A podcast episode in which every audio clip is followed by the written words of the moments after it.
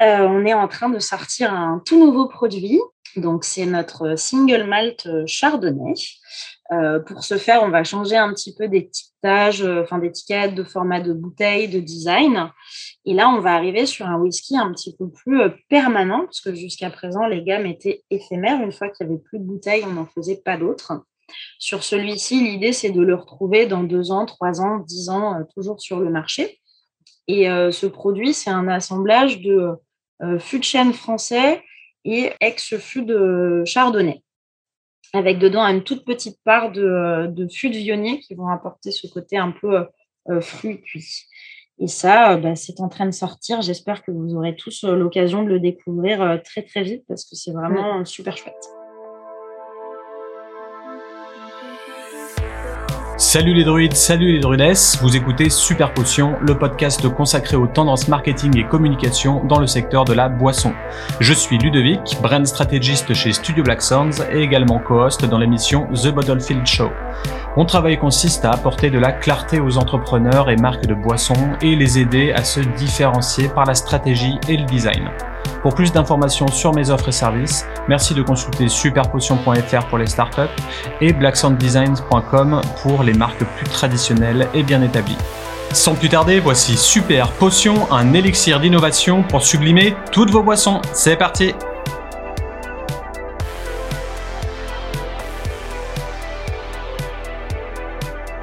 Aujourd'hui, nous allons faire un focus sur une marque très connue des Lyonnais et de la région Rhône-Alpes, le Ninkasi.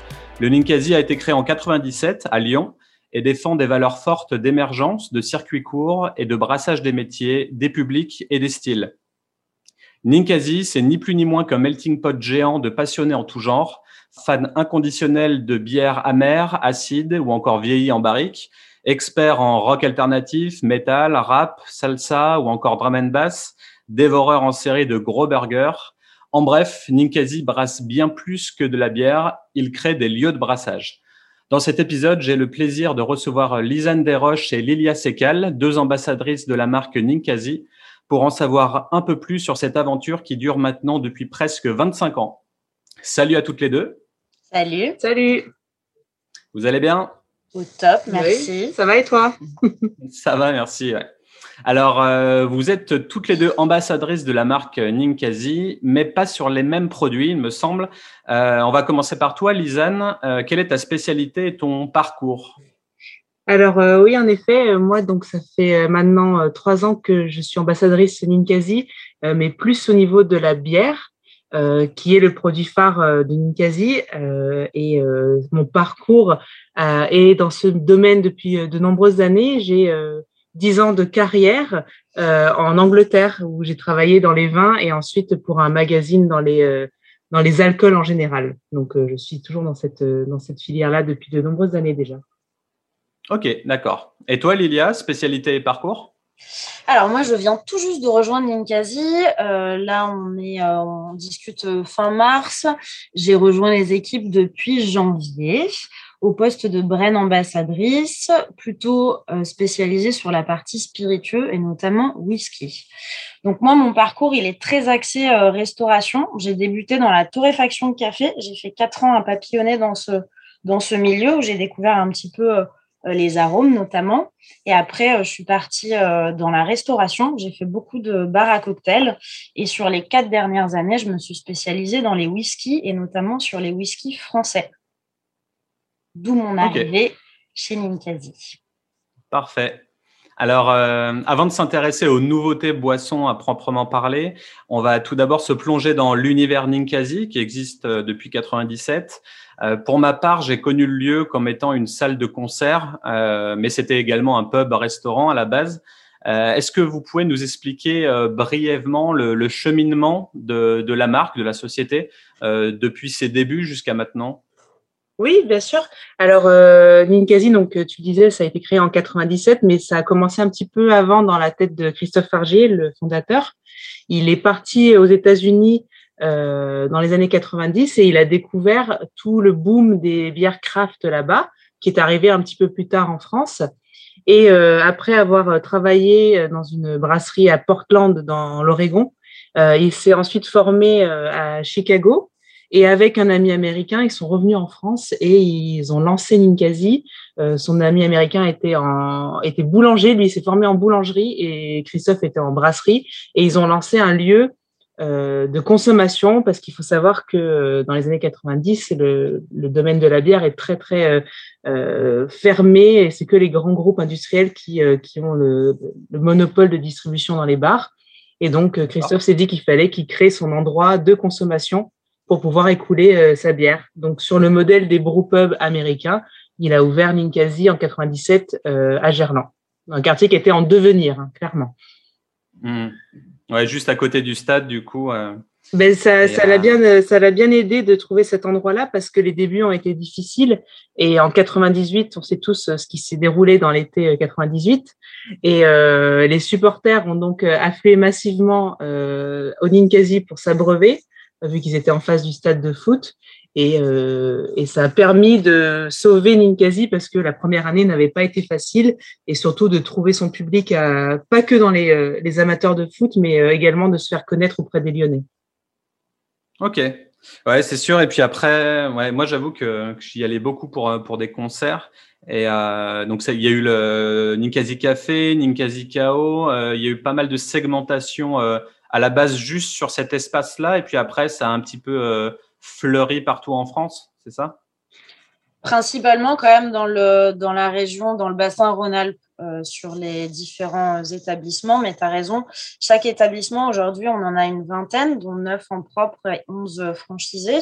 Et sur tous ces établissements, tu as... Euh, euh, la musique qui entre en compte, chacun a une programmation musicale euh, régulièrement. Bon, en ce moment, c'est un peu à l'arrêt, mais euh, jusqu'à présent, c'était assez actif.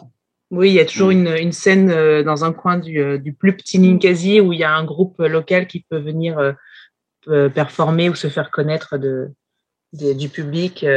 Et c'est vrai que, alors il n'y a pas des Ninkasi KO dans tous les Ninkasi, c'est vraiment une exception. Hein, le, le, KO à Gerland, qui est une salle qui est connue dans la France entière. Hein, c'est un, un, lieu quand même assez réputé sur Lyon et en France.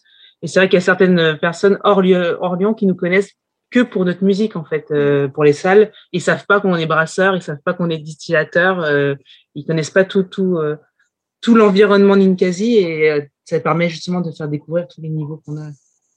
Ouais c'est sûr d'où la tagline euh, lieu de brassage. Exactement. Et la musique est vraiment ouais la musique est, fait vraiment partie inconditionnelle de, de la marque euh, ok, ça marche. Alors, avant de passer à la suite, on va lancer le super quiz habituel.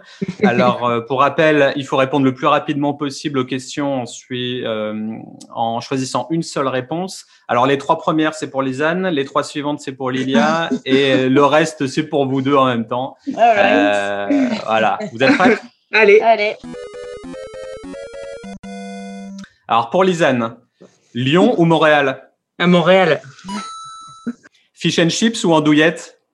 Euh, Ni l'un ni l'autre. Il faut que tu choisisses. Euh, allez, andouillette pour le fun. Euh, bière ou spiritueux? Ah, mais tu peux pas poser cette question. euh, euh, euh, bière. pour Lilia, euh, gin, vodka ou whisky Ninkasi? Whisky Ninkasi. Euh, whisky Coca ou old fashioned Old fashioned. La base. euh, whisky américain ou écossais? Euh... Ouais, Scotch. Ok. Et pour euh, toutes les deux en même temps, The Smiths ou The Doors? Ouais, The Doors. euh, Johnny Depp ou Leonardo DiCaprio? Johnny Depp. Ah non, Leonardo. Ah, ok. Spice Girl ou Britney Spears?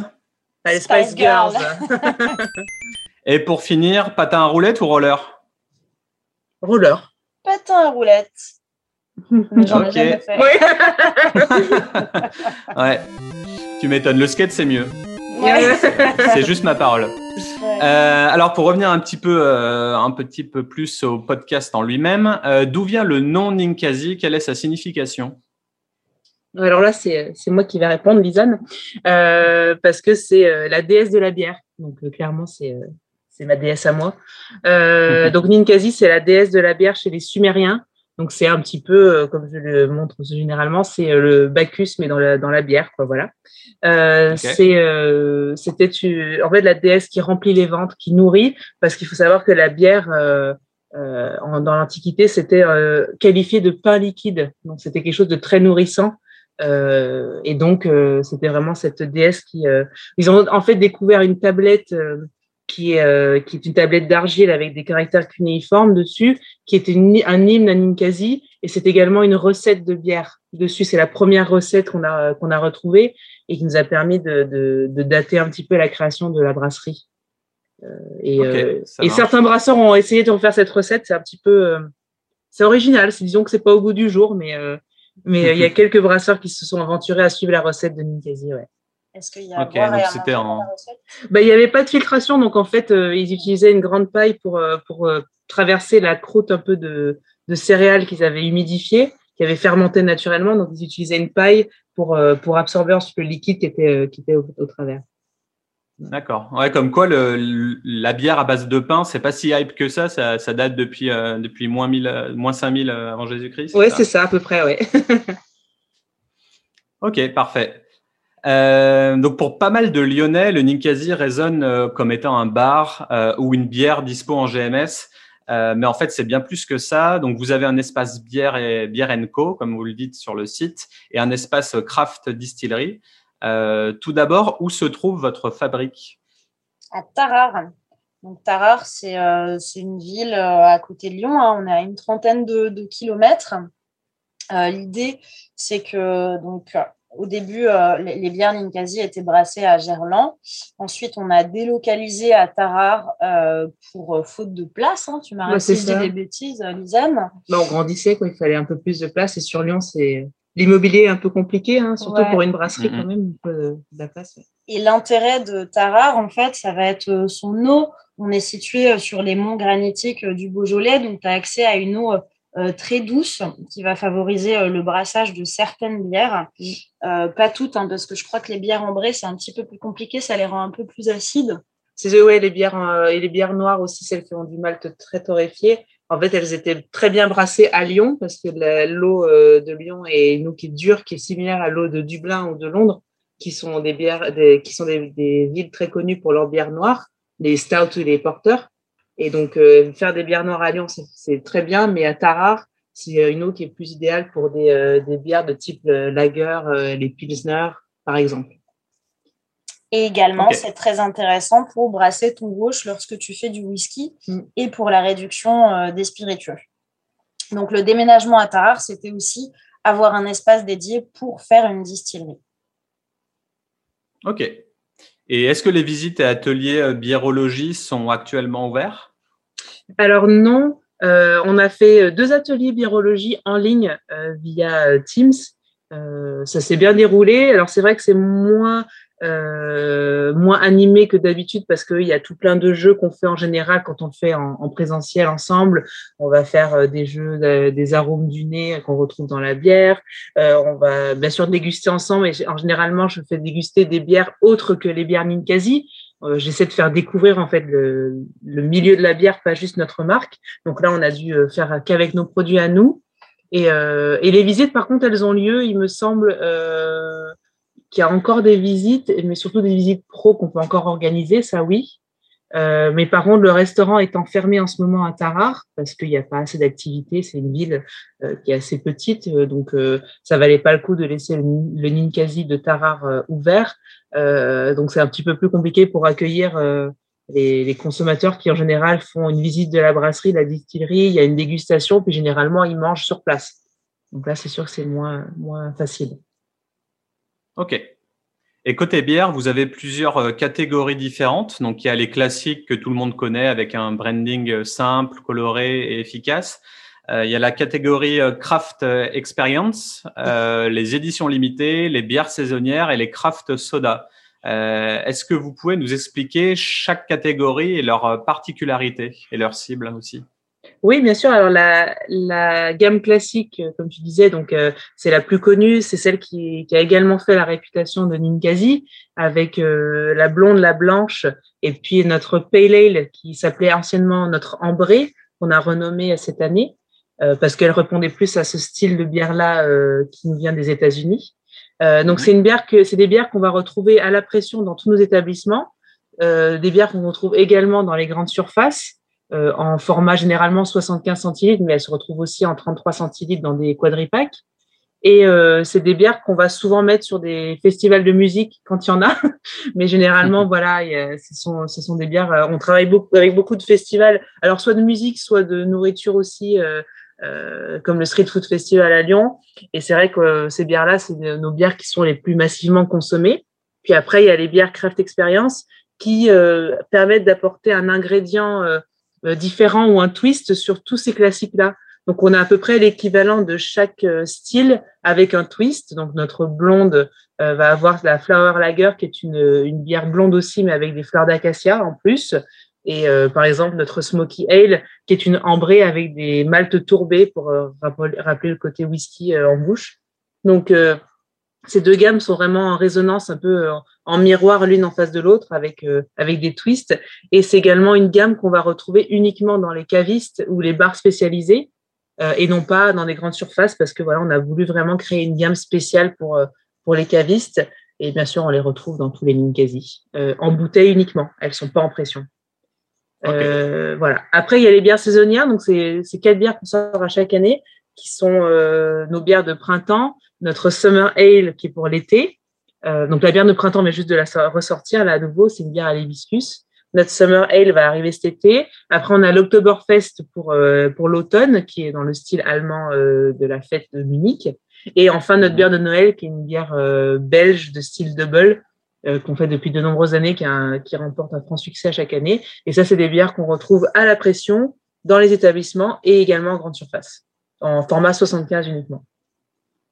Puis il y a toutes les éditions limitées. Là, ça c'est euh, vraiment euh, l'exclusivité. On va avoir euh, une bière qui a été faite spécialement pour un festival, comme le festival Peinture Fraîche, qui est un festival de street art à, Lyon. On va avoir les bières qui sont vieillies en fût de whisky ou autres fûts, mais généralement fût de whisky. Donc ça, c'est des super éditions super limitées. avec, en fait, on est une des seules brasseries à faire vieillir nos bières dans nos propres fûts de whisky. Donc, on est en circuit fermé. Euh, y a, je pense, enfin, on a recherché, en tout cas, il n'y a pas d'autre brasserie en France qui fait ça. Donc, euh, c'est notre spécialité maintenant. On fait vieillir pas mal de, de bières en fût de whisky.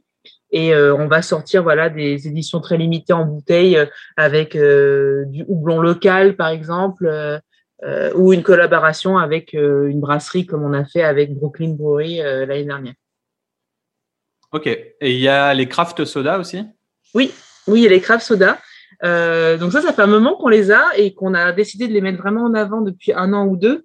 Euh, déjà en, en, ajoutant des nouveaux produits à la gamme. Donc on a sorti un tonic pour aller avec notre gin. On avait déjà un cola et une limonade. Et puis là, on va bientôt avoir un ginger ale qui va se rajouter euh, à, la, à, la, gamme. Et euh, surtout, on essaie de tous les faire euh, passer en bio. Ça, c'est vraiment un, un projet à moyen terme, voire même à court terme. Ça devrait arriver cette année tous nos sodas seront, bio. Et le lien un petit peu avec toute la partie euh, brasserie, c'est qu'on a fait euh, de l'infusion de fleurs de houblon sur chacun, chacun de ces produits. Donc, euh, tu as un tonic houblonné, la limonade également, c'est assez cool. Sur le cola, ça marche super bien également. Et il y a une, une nouveauté qui vient s'ajouter un petit peu à tout ça, ça va être un cidre qui, qui va pas tarder à arriver sur le marché également. Et là-dessus, on sera aussi sur, euh, sur du, un produit houblonné. D'accord. Et du coup, euh, euh, les craft soda, ça reste du sans alcool hein? Oui, oui, Même si c'est houblonné? Oui. Ouais. Ok. Et en termes de cible, vous avez une cible plutôt geek pour tout ce qui est craft experience, une, cible plutôt public normale pour tout ce qui est GMS. comment vous définissez un petit peu les, les profils L'ADN du Ninkasi, on n'est pas trop euh, dans la, cible beer geek parce que ça fait déjà assez longtemps qu'on est euh, présent. Donc en général, euh, ils, recherchent plutôt vraiment des brasseries assez nouvelles qui ont moins de moins de 5 ans ou voire moins de 10 ans. On a vraiment voulu, en fait, nous, tu l'as dit en tout début, on crée des lieux de brassage. Et donc, en fait, on va vraiment euh, avoir dans un même lieu un amateur de hard rock, un amateur de rap et puis une famille le dimanche pour le brunch. donc, il faut arriver à faire des produits qui plaisent au plus grand nombre. Et, et c'est ce qu'on essaie de faire avec quasiment toutes nos bières. On ne fait jamais des produits qui sont vraiment clivants euh, et qui vont permettre aussi de, de faire connaître le, le, monde de la bière. C'était vraiment un objectif de Christophe Fargier, c'est de faire redécouvrir euh, la bière. À l'époque, euh, euh, les gens lui retournaient les pintes en disant mais votre bière elle est pas bonne. Mais en fait, il disait non, en fait ma bière elle a du goût. Vous n'êtes pas habitué, ça fait trop longtemps que vous êtes aux bières industrielles. Et donc, il y a un vrai travail de juste faire retravailler le palais de beaucoup de monde. Et on a la chance d'avoir des lieux qui brassent vraiment plein de plein de, de personnes, d'origine, d'âge, de tranche d'âge. Donc, ça nous permet vraiment de toucher un grand nombre de personnes. Très bien. Alors côté branding, euh, chaque catégorie a son identité propre. Euh, bien que les classiques et les saisonnières et les crafts se ressemblent avec la, grosse typo, le logo de l'ADS euh, en filaire, il y a juste les sodas qui se démarquent un peu, car ils sont sur des bouteilles transparentes et ils ont des étiquettes couleur pastel. la typo et la trame graphique me font penser à, un soda écossais qui s'appelle Rapscallion, je ne sais pas si vous connaissez et qui a gagné beaucoup de prix en design graphique en, 2020. Euh, Est-ce que vous pouvez nous en dire un peu plus sur cette catégorie qui, je pense, est beaucoup moins connue du public? La catégorie des craft soda, tu veux dire? Ouais. Bah, sur la, en tout cas, sur le branding, euh, je sais qu'il y avait, on avait déjà donc un cola et une limonade. Euh, moi, quand je suis arrivée il y a trois ans et demi là à peu près, et tout a été revu avec l'arrivée du tonic. On avait changé de format également euh, en, en, termes de, de bouteilles. Bon, alors les bouteilles transparentes, il y a une raison très simple, c'est que la bière est sensible à la lumière, donc il faut absolument des bouteilles euh, foncées, idéalement marron. Euh, des fois, on retrouve des bouteilles vertes, mais le, mieux, c'est les bouteilles marron pour protéger le liquide. Sinon, euh, il y a des odeurs euh, et des goûts, euh, des faux goûts qui se développent. Il n'y a pas ce problème-là sur les sodas, donc on peut avoir des bouteilles transparentes. Et puis, euh, il aurait fallu euh, faire appel à notre, euh, notre directeur artistique pour, pour savoir pourquoi il est parti dans des tons pastels à ce moment-là. c'est vrai qu'on a toujours des produits très colorés. c'est souvent très joyeux au Ninkasi sur nos produits, même sur les whisky, les gins, la vodka, c'est toujours des, des packaging très très colorés. Euh, après, pourquoi euh, C'est pour se différencier. Puis il y a un côté, euh, le côté craft soda aussi. Euh, bon, l'étiquette, ça se voit pas, mais au ressenti, au toucher, elle a ce côté euh, très texturé qui est, qui est très agréable aussi, qui donne vraiment un effet ben, artisanal, tout simplement. Ok. Et ça arrive du coup que des gens vous achètent juste les sodas? Parce qu'il y, y, a pas mal de hype en ce moment sur tout ce qui est sans alcool, sur des boissons un peu euh, low calories, etc. Euh, enfin, comme le kéfir, le, CBD, etc. Euh, ça arrive du coup des, qu'il y a des gens qui prennent juste vos sodas? Ah oui, dans les dans les lieux de dans les Ninkasi, ça arrive régulièrement. Surtout le midi, par exemple, les gens qui viennent manger le midi, ils vont pas forcément prendre une bière, ils vont prendre un cola ou une limonade. Euh, bien sûr, il y a le, le tonic qui est servi avec notre gin tonic, donc il y a souvent la, le, la, découverte de ce produit-là grâce à la bouteille qui est servie avec le cocktail. Et puis après, je sais qu'il y avait des discussions également avec euh, euh des distributeurs euh, sur euh, potentiellement distribuer nos, nos sodas en France. Voilà, donc c'est également quelque chose de possible. donc c'est pas, je pense pas que ce soit encore fait, mais on va vérifier avec projet, les équipes. Ouais. C'est vrai qu'il y a une vraie tendance ouais, sur les sodas, en effet. Ouais. Ouais, c'est sûr. Et pour les éditions limitées, on peut notamment retrouver une collab avec euh, Brooklyn Brewery sur la Smash Date. Euh, Est-ce qu'il y a d'autres bières inédites à pas rater dans cette catégorie? Alors, c'est en cours euh, dans les bières. Euh, c'est en cours. Il y a des discussions avec certaines brasseries pour faire des collabs. Donc, on a fait avec Brooklyn. On avait fait également, il y, a, il y a deux ans de ça, une collab avec une brasserie brésilienne qui s'appelle Colorado qui était de Mango IPA, si je ne me trompe pas. Euh, et puis, euh, on a déjà fait des collabs pour, euh, donc voilà, pour un événement, par exemple. Là, c'était une collaboration plutôt artistique avec un artiste qui a fait notre étiquette. Donc, je sais que nos brasseurs sont en discussion avec d'autres brasseurs pour créer, pour créer des choses. Et puis, il y a également potentiellement des éditions exclusives qui vont être faites pour, mettons, un distributeur, notre distributeur de, de bière ou des choses comme ça. C'est également possible euh, à faire. Euh, les éditions limitées, ce sera vraiment plus sur peut-être des recettes exclusives ou, euh, ou alors des bières vieillies. Ça marche. Côté distillerie et spiritueux, vous avez également une grande diversité. Gin, vodka, eau de vie, whisky. Je pense que beaucoup de gens ne le savent pas et cantonnent Ninkasi à la bière. Euh, depuis quand distillez-vous des potions euh? Alors c'est assez récent. Donc le projet distillerie, il a commencé à voir le jour en 2012 quand on a déménagé donc à Tarare. Euh, les premières distillations se sont faites fin 2015 fin 2015. Donc, on a commencé par euh, distiller euh, du whisky, donc une eau de vie, euh, une eau de vie de malt à la base. Ensuite, tu vas faire vieillir en fût. À côté, tu en as parlé, donc il y a toute la partie alcool blanc entre guillemets, qui sont donc notre gin, notre vodka et notre poire. Il y a une cerise qui est en train de vieillir actuellement.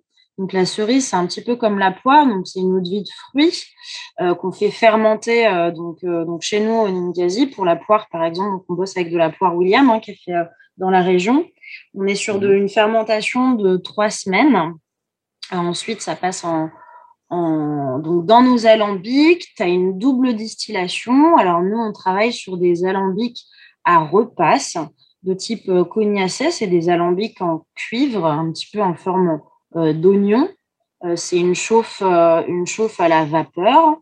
donc ça, ça passe en double distillation. Et ensuite, c'est vieilli dans des cuves en inox pendant, pendant 12 mois de manière à ce que ton, ton goût s'uniformise. Euh, voilà pour un peu le, grand pitch euh, produit. On peut rentrer un petit peu dans le détail euh, si tu le souhaites sur, le, sur les whiskies. C'est un petit ouais, j'ai pas mal de questions qui suivent. Eh ben vas-y, je t'écoute. vos single malts sont en petite série et favorisent les circuits courts. avec qui travaillez-vous dans la région? Alors, du coup, euh, ça m'amène à éclaircir un petit point. Notre maître distillateur euh, s'appelle Alban Perret. Euh, il est de la famille de sa femme. Ce sont des vignerons. Ils ont eux-mêmes des vignes en Côte du Py. Donc, on est sur des appellations Morgon en cépage gamay. Donc, il a une connaissance un petit peu du terroir viticole des, des, alentours. Donc, il a vraiment voulu apporter ça au Ninkasi euh, donc, on travaille euh, un circuit fermé, comme tu disais, notamment grâce au fait qu'on fait nous-mêmes euh, notre wash, donc la, matière première de notre, de notre whisky. Et ensuite, il va y avoir des affinages avec, il y a certains batchs, notamment qui vont sortir cette année, qui seront vieillis dans les fûts d'Alban nous-mêmes et mmh. d'autres viticulteurs de la région, notamment un puits fuissé du domaine Burier, on a un pinot noir du domaine roux. Voilà, c'est des personnes avec, euh, avec lesquelles on travaille. Tu retrouves pas mal de barriques de chardonnay euh, dans notre parc. Euh, il y a quelques petits fûts qui se promènent un petit peu plus loin. On a du rasto. voilà.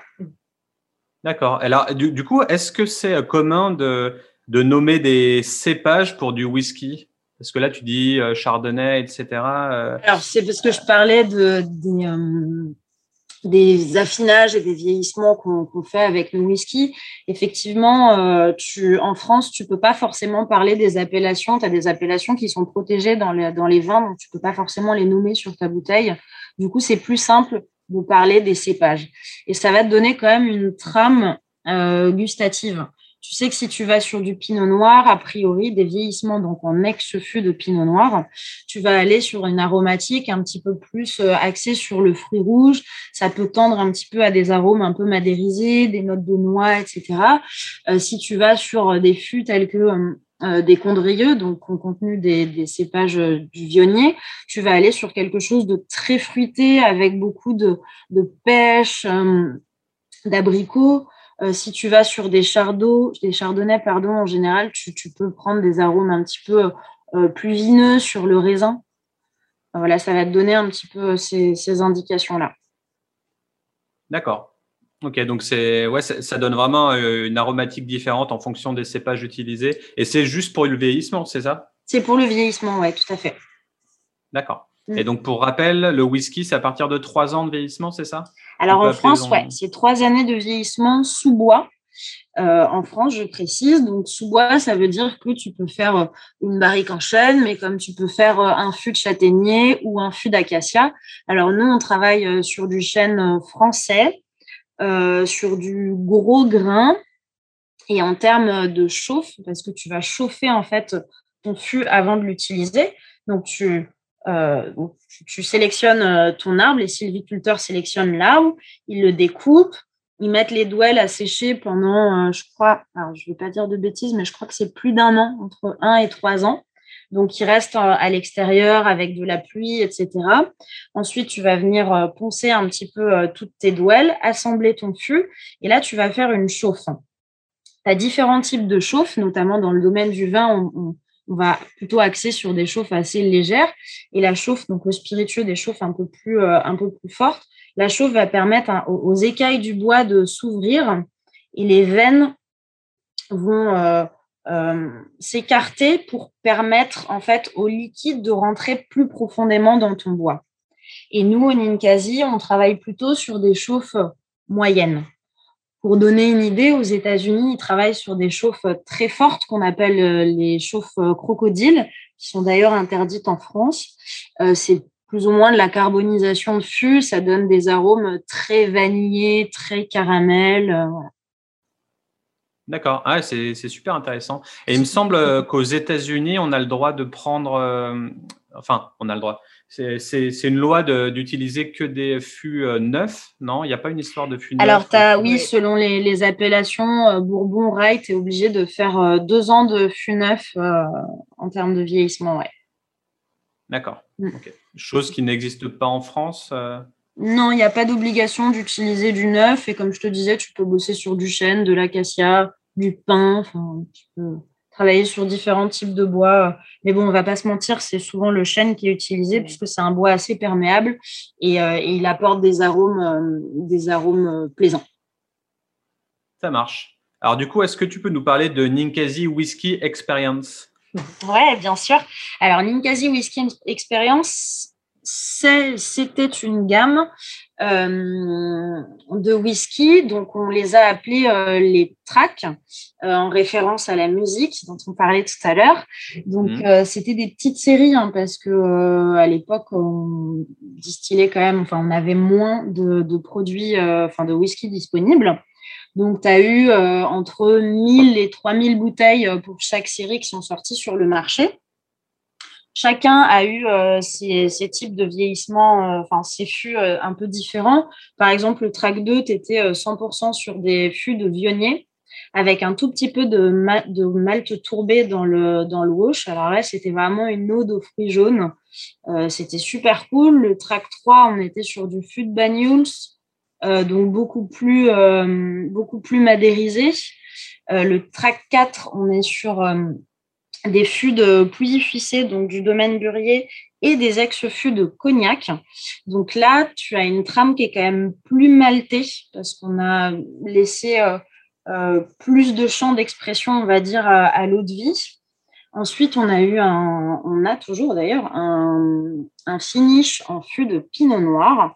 Alors, le terme finish, ça veut dire que tu vas prendre euh, tout ton whisky qui a vieilli euh, quelques années en fût, tu vas le transférer dans, euh, dans un certain type de fût. Donc, nous, en l'occurrence, c'était un pinot noir donc, du domaine roux.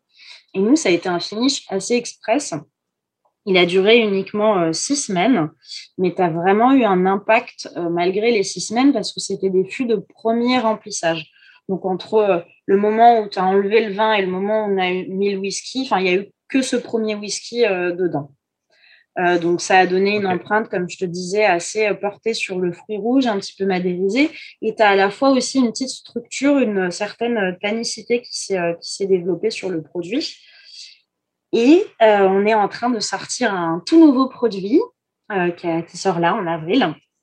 Donc, c'est notre single malt chardonnay. Euh, pour ce faire, on va changer un petit peu d'étiquetage, euh, enfin d'étiquette, de format de bouteille, de design. Et là, on va arriver sur un whisky un petit peu plus euh, permanent, parce que jusqu'à présent, les gammes étaient éphémères. Une fois qu'il n'y avait plus de bouteilles, on n'en faisait pas d'autres. Sur celui-ci, l'idée, c'est de le retrouver dans deux ans, trois ans, dix ans, toujours sur le marché. Et ce produit, c'est un assemblage de fût de chêne français et ex-fût de chardonnay, avec dedans une toute petite part de, de fût de vionnier qui vont apporter ce côté un peu fruit cuit. Et ça, bah, c'est en train de sortir. J'espère que vous aurez tous l'occasion de le découvrir très très vite parce que c'est vraiment mmh. super chouette. Donc, il va être disponible sur votre site web. Euh, et du coup, ça va devenir un permanent comme votre gin, votre vodka, euh, c'est ça? Exactement, ouais. D'accord. Avec une nouvelle forme de bouteille, enfin vraiment un concept, un design unique. Euh, Complètement. on change. Alors on change toute la gamme, la gamme du gin et de la vodka passe aussi en 70 centilitres, comme le comme le whisky. Et donc, on va passer sur des étiquettes euh, un peu comme la gamme, euh, la gamme de bières euh, que tu peux retrouver dans les différents, dans les différents bars et restaurants Ninkasi. Et également, enfin, tu sais, la, gamme où tu as des étiquettes transparentes avec une typo assez, assez flashy, ben, on reprend un petit peu ces codes-là avec un étiquetage transparent, des couleurs qui, qui envoient un petit peu. L'idée, c'est de faire euh, nous, on n'est pas, on fait pas des whiskies écossais, on veut faire des whiskies modernes, on a notre patte. Et voilà, c'est ce qu'on veut démontrer. On n'a pas envie de, Les Écossais font des whiskies excellents, les Américains également, les Japonais également. Voilà, nous, ce qu'on veut montrer, c'est que la France, elle a aussi cette typicité. La typicité de la France, c'est vraiment son terroir, et notamment son terroir viticole. C'est pour ça qu'on a choisi cet axe. Donc, euh, voilà. Ok. Et en termes de couleur, du coup, euh, ce serait aussi du, du marron ocre euh, avec une étiquette transparente par-dessus, un peu comme les bières au final euh? Alors la bouteille sera transparente, tu verras vraiment le, jus et, la, sa couleur. Je précise que nos whiskies ne sont pas colorés au caramel alimentaire. Hein. Et, le code couleur de ce, single malt qui arrive, il sera bleu, mais un bleu très euh, comment est-ce que je peux le décrire? euh, un peu, euh, je sais pas, turquoise, ouais, turquoise, mais qui tire sur le vert assez flashy. Mm, mm. Ok. Voilà, donc des couleurs qui sont quand même peu utilisées dans les codes whisky. Hein. Ouais, carrément, mm. carrément. Mais en tout cas, ce côté whisky français et édition de whisky français, ça me fait penser à un super guest que j'ai eu qui s'appelait Benjamin Quintz, oui. qui se spécialisait dans justement dans le ouais, dans, dans, le whisky français et qui, pouvait, euh, qui déclarait que. Ouais, bah Benjamin, c'est un, un bel exemple parce que lui, il a une approche aussi complètement différente du whisky. Euh, il raconte une histoire autour de son produit. On parle plus d'appellation, de single malt, de single casque, de voilà. Lui, c'est vraiment, il, il, raconte une histoire. C'est un, un, chemin de, un chemin de dégustation un peu quoi. Ouais, c'est vraiment plus littéraire, on va dire. C'est un, c'est un whisky littéraire. Euh, et du coup, euh, est-ce que vous pensez qu'un brasseur peut avoir plus de légitimité à élaborer un bon whisky qu'un distillateur? Non. Enfin, ce qu'on dit souvent, c'est qu'un brasseur qui, euh, qui fait des whisky, il va avoir une vraie, vraie technique de brassage. Donc le wash va peut-être être plus technique qu'un distillateur. Après, Alban a été, euh, Alban a rejoint la distillerie, enfin a rejoint Ninkasi euh, bien avant de distiller son premier whisky. Donc, il a pendant de nombreuses années été brasseur, et ça lui a permis d'acquérir, en plus de la casquette de vigneron, euh, il a été brasseur et maintenant donc maître distillateur. Donc, il a, il a cette approche également très très technique du brassage. Ok, d'accord. Parce que oui, en ce moment avec euh, le fleurissement des, des micro-brasseries, des nano-brasseries, euh, j'ai l'impression que ce genre de, de, brasserie peut apporter euh, une touche plus funky euh, à certains batchs. Et euh, il y a notamment beaucoup de bières nouvelles qui sont élevées en fût de chêne, etc., et qui tirent des fois vraiment sur le côté liquoreux et des fois quasi whisky. Donc, d'où ma question est-ce que est-ce qu'il n'y a pas plus de, de funkiness, j'ai envie de dire, euh, si les brasseurs s'y mettent, euh, comparé à quelque chose de plus rigoureux pour un distillateur euh, Alors peut-être après dans ton dans ton cahier des charges de ton rouge, tu peux pas non plus. Enfin, si tu veux avoir certaines appellations, il faut il faut que tu obéisses à certains certains codes quoi, notamment sur ton type de céréales. Mais aujourd'hui, la, réglementation en France, elle est euh, très, très, très large, hein, puisque euh, je ne sais pas si tu as vu, euh, mais la, Jules a sorti, donc ils sont à Paris, hein, c'est la distillerie, distillerie de Paris. C'est la distillerie de Paris. Il a sorti un, un, whisky de riz. Donc voilà, est-ce qu'on peut encore appeler ça whisky? Enfin, c'est encore assez large aujourd'hui le, le, nom whisky en France. néanmoins, nous, on veut faire euh, on travaille sur de l'orge maltais euh, aujourd'hui et euh, tu ne peux pas forcément trop partir dans le funky non plus. quoi. Ouais, je comprends. J'entends par là que tu es obligé d'utiliser, si tu veux avoir l'appellation single malt, tu es obligé de travailler que sur de l'orge maltais. Ok. Voilà. Ça marche. Alors, euh, on passe sur euh, un poil autre chose, plus un moment de consommation, j'ai envie de dire. Euh, j'aimerais que tu nous redéfinisses ce qu'est un boilermaker chez les anglo-saxons mmh. et nous dire si d'après toi, ça peut devenir une tendance en France. Oh, j'aimerais tellement.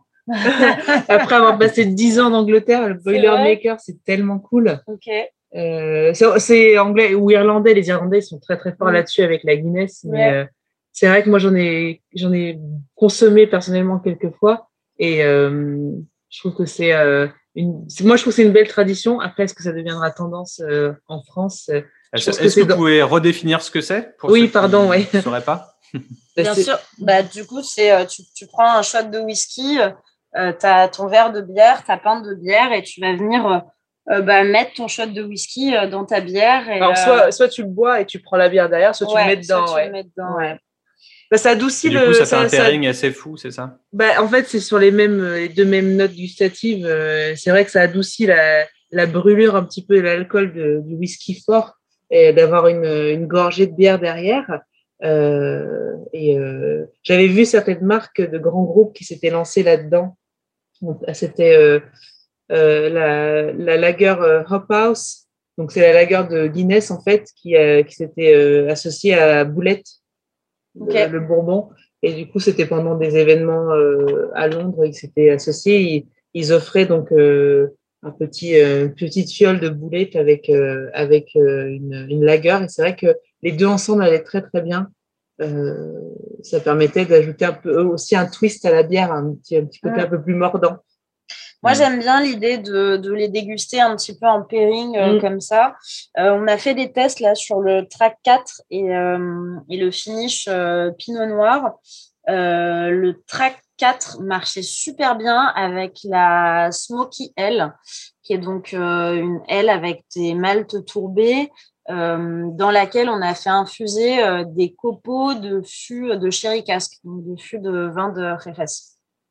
Et ça, ça marchait super bien euh, en accord l'un et l'autre.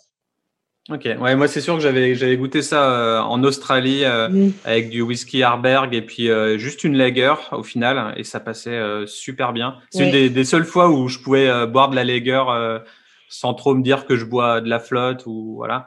Alors attention hein, parce que moi je suis la grande amatrice de lager et une très très bonne lager. J'en ai goûté une, j'ai eu le privilège de, de, de, goûter une lager absolument phénoménale. Euh, c'est très dur déjà à réussir et c'est absolument incroyable lorsque tu en trouves une euh, bonne. En fait, malheureusement, le marché est inondé de, de lager, comme tu dis, un petit peu trop aqueuse, sans goût et euh, voilà. Mais il y a des brasseurs qui font des produits absolument incroyables. et c'était une lager qui avait vieilli pendant 45 jours. Donc en fait, elle a été laissée à maturer pendant 45 jours. il faut savoir que nous, on a à peu près un, un taux euh, de, on va dire un temps de maturation en moyenne, on dirait autour des deux semaines à peu près, ça dépend des bières. Là, c'était 45 jours. Donc la bière, elle avait pris le temps de s'affiner et elle avait euh, un, goût de malt euh, hyper développé, c'était hyper rafraîchissant. Enfin voilà, vraiment, ça a été assez incroyable de goûter cette bière-là et ça m'a totalement réconcilié avec la lager. Euh, et, et, ça va revenir. Les bonnes lagers, elles sont en train de revenir parce que les brasseurs, il y a une évolution dans le, la consommation de bière. Tu, euh, quand tu veux décorer la bière, tu bois de l'IPA. Et après, euh, tu vas aller dans les, euh, dans les stouts et les imperial stout. Tu reviens ensuite, enfin, tu passes par la double IPA, l'imperial stout, et tu reviens à la lager, en fait. C'est quelle est cette lager incroyable dont tu parles? Tu te rappelles le, nom? Je pourrais plus te le dire parce que c'est un nom suédois. C'est un, un, bonhomme scandinave euh, euh, dans une forêt, je sais pas où, avec grande barbe, les cheveux longs. alors dans les codes des brasseurs actuels, hein, mais lui, ça fait depuis qu'il a 20 ans qu'il a ça, puis il en avait 50, je crois. Et il faudrait que je retrouve la photo. je pourrais pas te, dire tout de suite, mais c'était un brasseur suédois qui avait fait ça. Ça marche. Ok. Ok, ouais, hâte de voir des, des vraiment, vraiment bonnes en France. Et je pense que pense qu'il y a plein de microbrasseries là qui se. en fait, c'est parce que c'est voilà, c'est très très dur à faire une bonne lager que c'est euh, souvent euh, pas réussi aussi bien que ça devrait être. Aux États-Unis, il existe plus de 700 micro-distilleries, peut-être même plus euh, à l'heure où on parle. Est-ce que c'est un concept qui peut séduire la France et les Français? Eh ben, en France, on en est à 90 distilleries productrices de whisky aujourd'hui. Euh, l'histoire, elle débute en 84 hein, avec euh, Varengham en, Bretagne, à Lannion, qui font les, euh, les whisky armoriques. Et depuis, c'est assez récent. Hein, depuis depuis 2015, ça a commencé vraiment à fleurir. on a commencé à avoir beaucoup de distilleries sur le marché et là, ça s'accélère de plus en plus. Alors, tu en as des plus importantes, il y en a des plus, des plus petites. Mais oui, je pense que c'est une c'est une grosse tendance, euh, c'est une grosse, grosse tendance en France. Faut pas oublier que le spiritueux le plus consommé par les Français, c'est le whisky, avec euh, près de 40% de, part de notre consommation. Alors, dans spiritueux, il y a également les anisés. Hein. Les anisés, c'est la deuxième plus grosse part, avec 20% de, euh, de la consommation française. Alors, bon, il y a évidemment beaucoup de blends, beaucoup de Jameson et compagnie, mais euh, ça veut dire qu'il y a aussi un marché euh, pour tout ce petit monde euh, du whisky.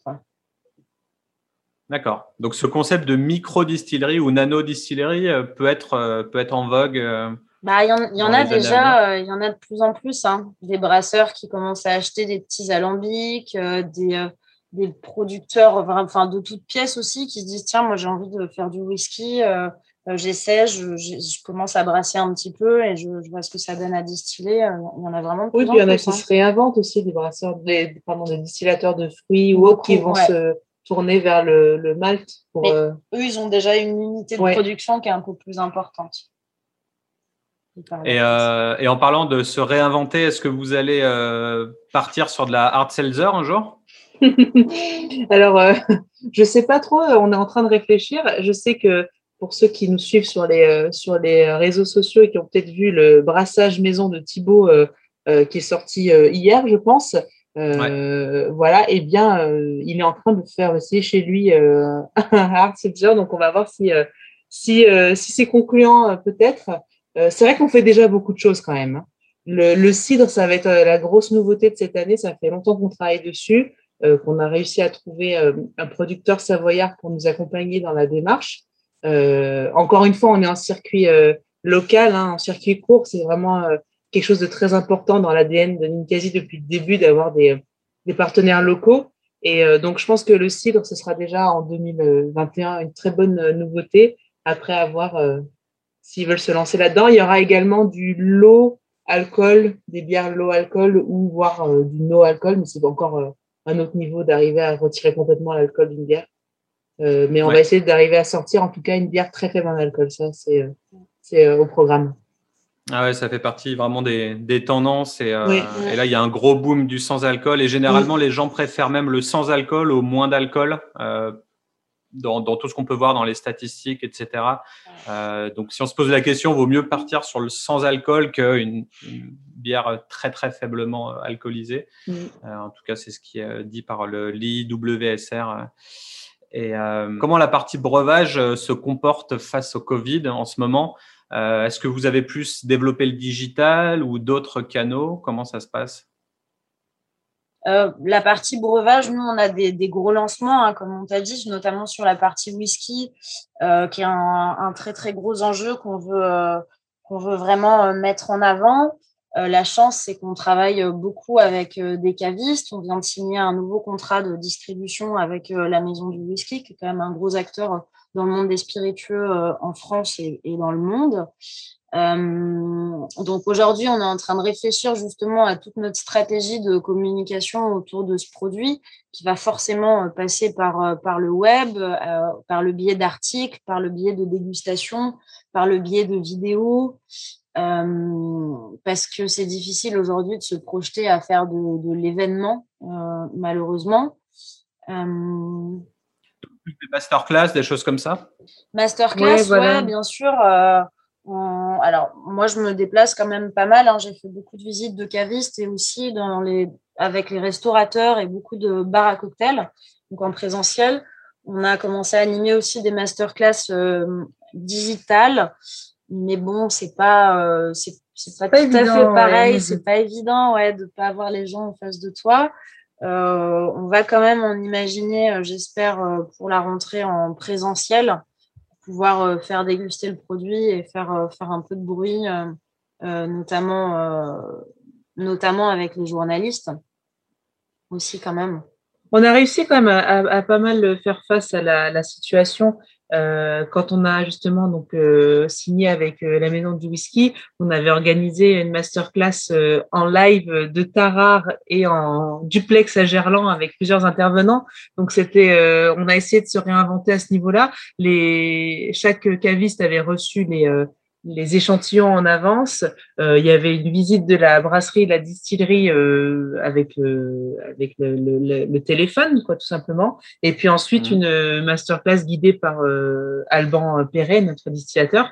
Donc ça c'était intéressant, puis ça s'est bien déroulé.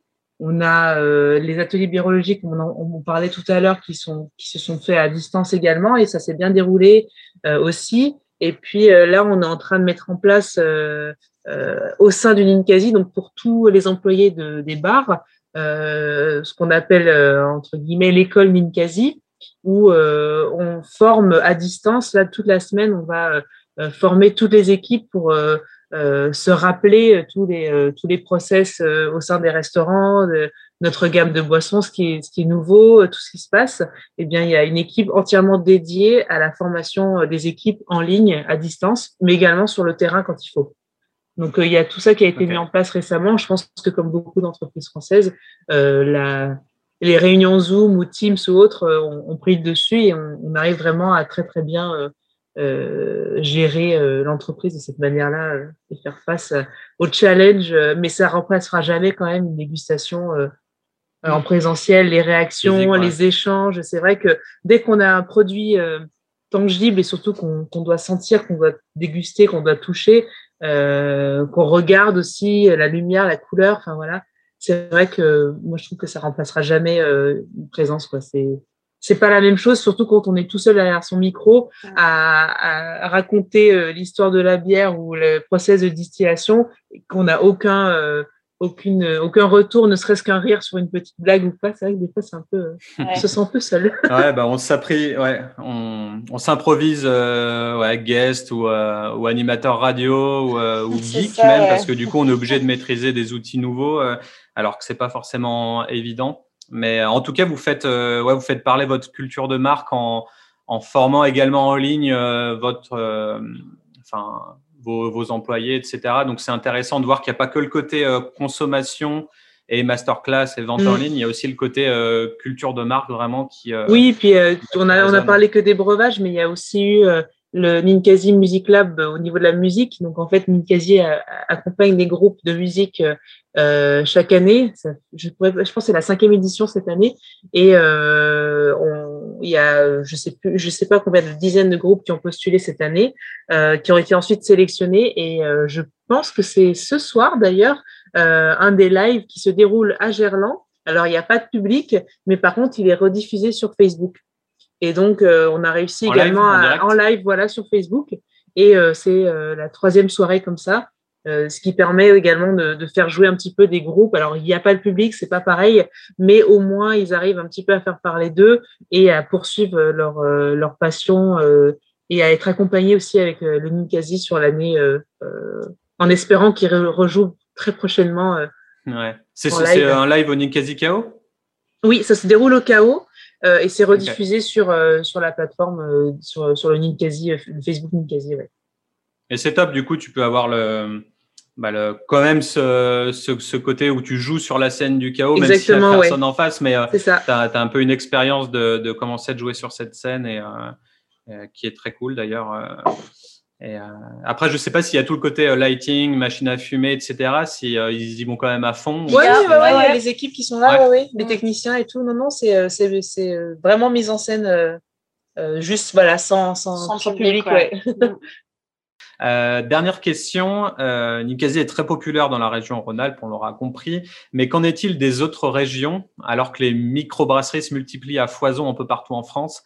Euh, qu'en est-il de Ninkasi Je ne sais pas, dans le nord, à Paris, dans le sud-ouest, un peu partout. Alors, j'ai commencé à faire un tour euh, dans certaines régions. Moi, j'habite à Paris, donc j'ai un peu le retour euh, des Parisiens. Il y a les spirit geeks et les bières geeks qui, qui, connaissent quand même Ninkasi, évidemment. Ça commence à s'ouvrir un petit peu, notamment avec l'arrivée de nos bières dans certains points de distribution en France. Euh, tu as pas mal de, cavistes qui commencent également à entendre parler de, de donc ça, ça fait plaisir. Donc ça commence à faire du bruit, mais c'est encore, euh, encore doux. C'est le début. Puis après, il y a bien sûr le développement de la franchise. Euh, vraiment, là, on parle euh, du, groupe entier. on a 11 franchisés pour le moment qui sont assez locaux. On est allé jusqu'à Dijon pour le moment. Mais il y a des ouvertures prévues. Euh, je sais que c'est Chambéry qui est en cours. Euh, et puis, il y a eu il y a des discussions également euh, pour trouver un lieu sur Paris. Euh, donc là, pour le moment, ils sont tous dans la région, on va dire en Auvergne-Rhône-Alpes, mais l'idée, c'est d'aller tranquillement euh, dans toute la France et, euh, et certainement avec voilà le système de franchise, euh, mais avec quelques points clés potentiellement avec notre propre enseigne, nous peut-être à Paris ou autre, donc, euh, il y a toute une équipe qui est dédiée au développement de, du réseau Ninkasi. Et euh, tout partira, donc euh, toutes, les, toutes les boissons partiront de Tarare pour être ensuite acheminées dans toute la France. Mais ça, on est sur un horizon quand même plus long. Ok, ça marche. Du, coup, vous fédérez une communauté autour du hashtag WeAreNinkasi. sur quels réseaux sociaux peut-on vous suivre? À tous, je pense. Il y a bien sûr Facebook, euh, Instagram, euh, après euh, un peu Twitter, mais c'est pas le, le, principal. Mais parce que bon, Twitter en France, c'est très suivi pour, je dirais plus la politique peut-être, mais un petit peu moins au niveau des marques. Voilà. Euh, mm. Et puis aussi pas mal sur LinkedIn, on a une belle activité euh, euh, plus plus pointu, je dirais, sur LinkedIn, ce qui est assez intéressant en général euh, pour ceux qui, qui veulent euh, en savoir plus. Euh, il faut suivre le compte de Christophe Argier, qui publie très régulièrement tout ce qui se passe dans l'entreprise. donc, c'est très intéressant. Et puis après, il y a. pour les lives, c'est plus sur Facebook ou sur YouTube également Pour les lives Facebook, les lives ouais. musicaux, ouais. Facebook Live, ok. Pour ceux qui, qui voudraient se faire un petit concert euh, dans leur chambre ou sur mm. leur canapé, mm. avec une bière d'Inkasi, bien sûr. Bien sûr. Ou un whisky. ou un whisky, bientôt disponible. Ok, c'est top. Eh ben, merci à toutes les deux. Euh, on va finir avec le petit cri de ralliement, si vous voulez bien. Super Potion Merci aux super guests du jour et à vous, chers auditeurs et auditrices, pour nous avoir suivis tout au long de cette émission, conçue, produite et réalisée par Studio Blackthorns. Pour plus d'articles et de conseils sur le secteur, ça se passe sur le blog de mon studio, accessible à l'adresse blackthornsdesign.com/blog. Si vous avez apprécié le thème du jour, n'hésitez pas à le partager sur Facebook et LinkedIn, vous abonner sur Spotify ou encore laisser un commentaire et des étoiles sur Apple Podcast. C'était Ludovic à l'antenne. À la prochaine. Ciao ciao